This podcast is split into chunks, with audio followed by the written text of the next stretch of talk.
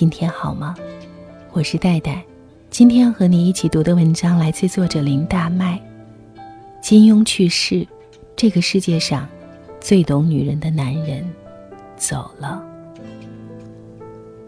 金庸的故事还没交代完，天上的文曲星又黯淡了一颗。港媒报道，金庸去世，享年九十四岁。有的人挥一挥衣袖，就带走了一个时代。四大才子，前脚走了黄沾，现在又没了金庸，只剩下倪匡和蔡澜了。有人致电倪匡，告诉他金庸逝世的消息。他说还不知道，追问哪里来的消息。又说，两个人半年没见。他一直都病，老人病，九十几岁。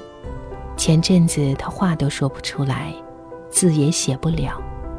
他病了好多年，人老一定病。人老了就来不及告别，成长就是由一段又一段的告别组成的吧。我们熟悉的建筑拆掉了，我们最爱的综艺停播了。我们最熟悉的主持人走了，我们最痴迷的作家走了。你瞧，这些白云聚了又散，散了又聚，人生离合，亦复如斯。告别意味着阵痛，阵痛之后是成长。可是今夜。我们不想成长，只想待在金庸给我们编织的武侠梦里，躲一躲。从此一别，人海陌路，江湖茫茫，再难回首。有金庸的地方就有江湖，有江湖的地方就有儿女情长。金庸笔下的那些女子，有我对爱情最初的想象。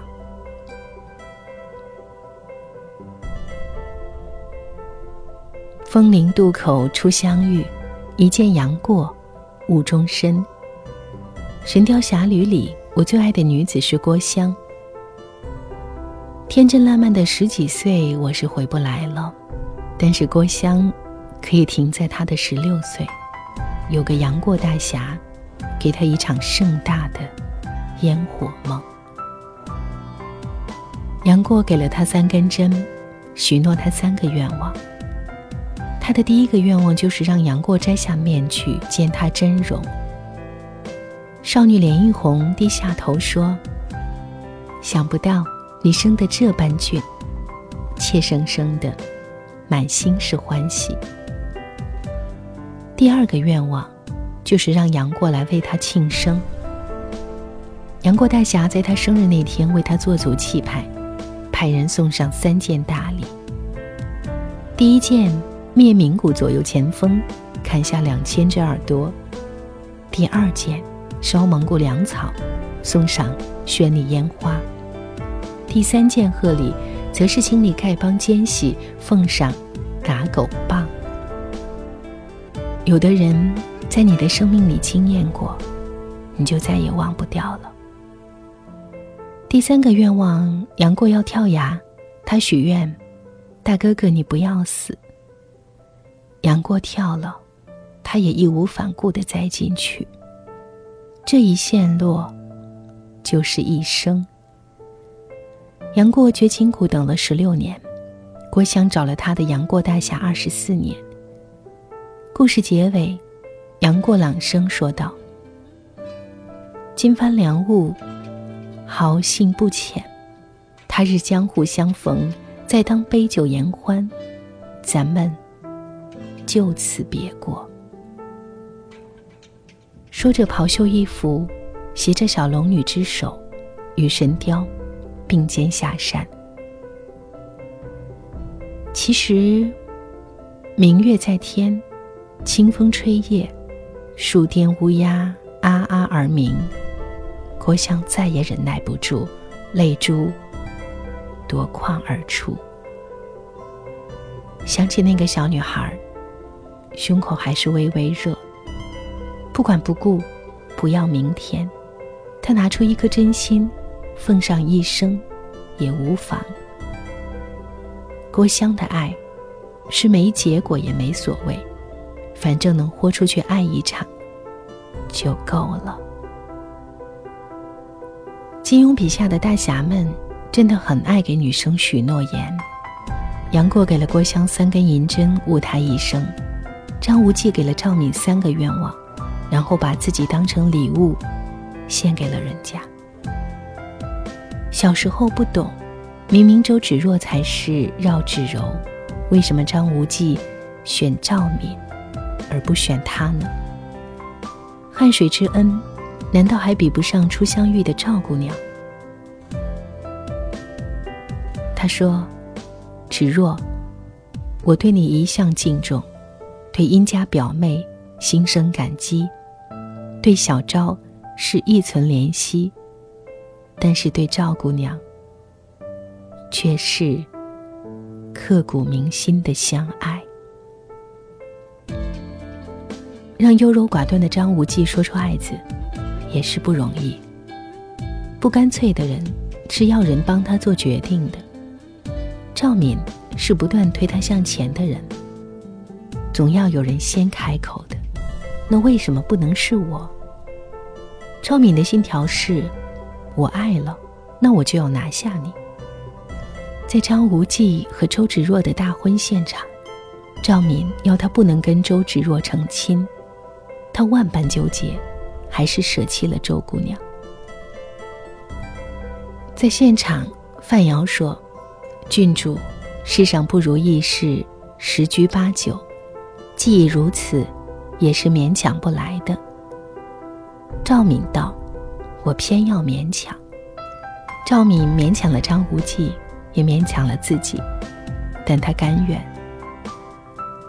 放弃民族大义，不管父兄阻拦，偏要一个少年郎的心。周芷若输在没有他放得开。他有他的师命难违。赵敏的最后一个愿望，是让张无忌一生为他画眉，他就这样情愿，栽在他的手掌中。如果可以，希望你也可以做一回赵敏，有不输男孩子的雄才伟略，比男孩子还要敢爱敢恨，认定了就死握不放。赵敏的爱是偏执，对别人很好很好，可我偏要勉强你。在金庸笔下，第三个让人喜欢的女主就是黄蓉。有人说，黄蓉是金庸笔下的第一女主角，她的一生几乎完美，有最让人羡慕的婚姻，儿女双全，老公是天下第一大侠，老爹是天下第一聪明人。自己也是天下第一帮帮主。一个看似什么都不缺的大小姐，为什么偏偏爱上傻小子？老实人的真心更可贵，更可贵的是谁也给不了他安全感吧？靖哥哥要一给一，要马给马，他的一片赤子之心，把他彻底打动了。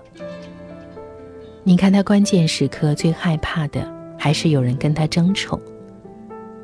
生命垂危的黄蓉对郭靖说：“靖哥哥，我死后只有三个条件，你要答应。第一，我死后你可以难过一阵子，但不要难过太久。第二，我死后你可以娶别人，但一定要是华筝，因为他是真的爱你。第三。”我死后，你可以来墓地看我，但不要带华筝来，因为我还是很小气。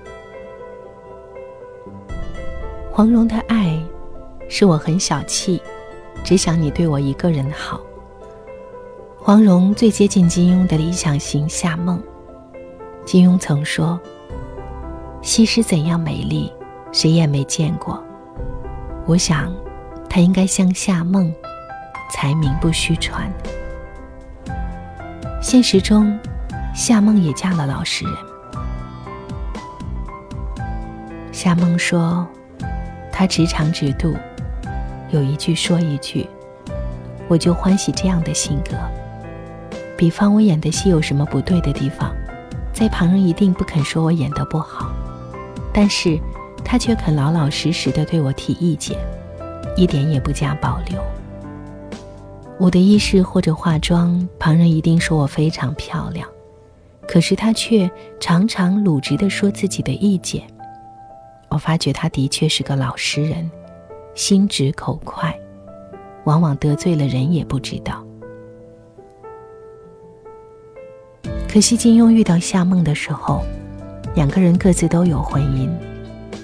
虽然两个人没有故事，却有很美的巧合。二零一六年十月三十号，夏梦去世，享年八十三岁。二零一八年十月三十号，金庸也离去了，享年九十四岁。有的故事。不必有结局，有可以流传的佳话就足够。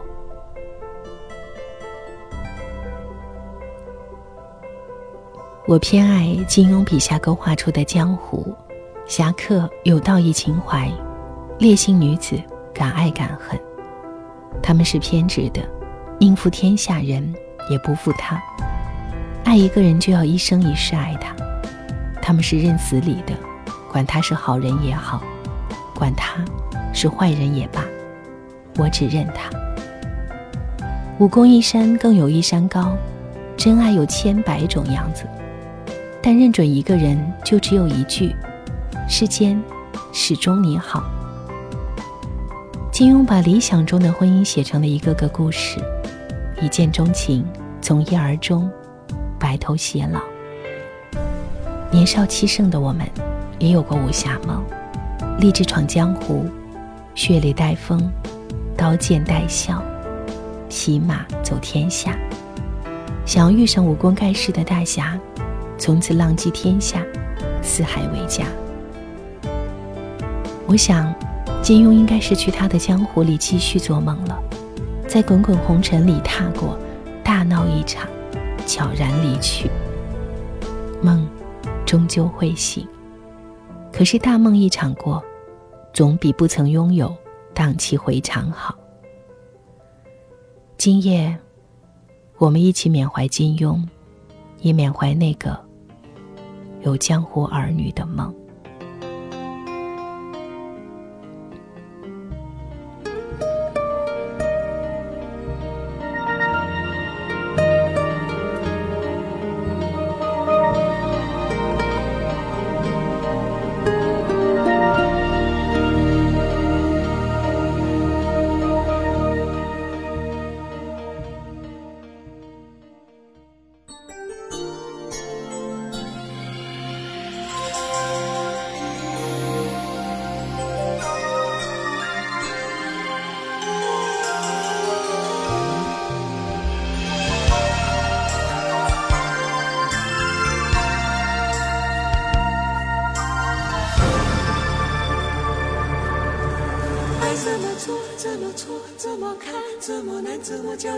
生相随？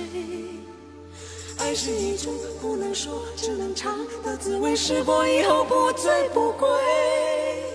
等到红颜憔悴，他却依然如此完美。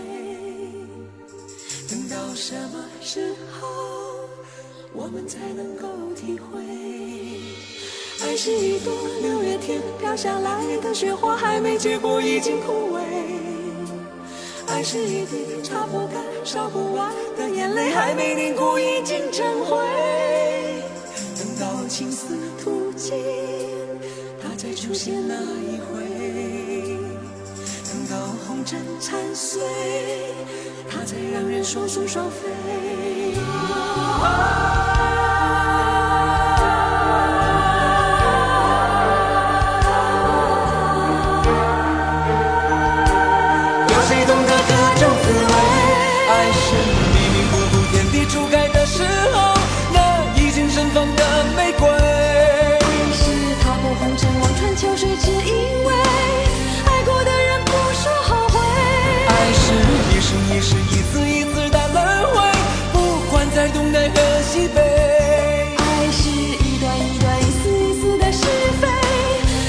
情人再不能够说再会。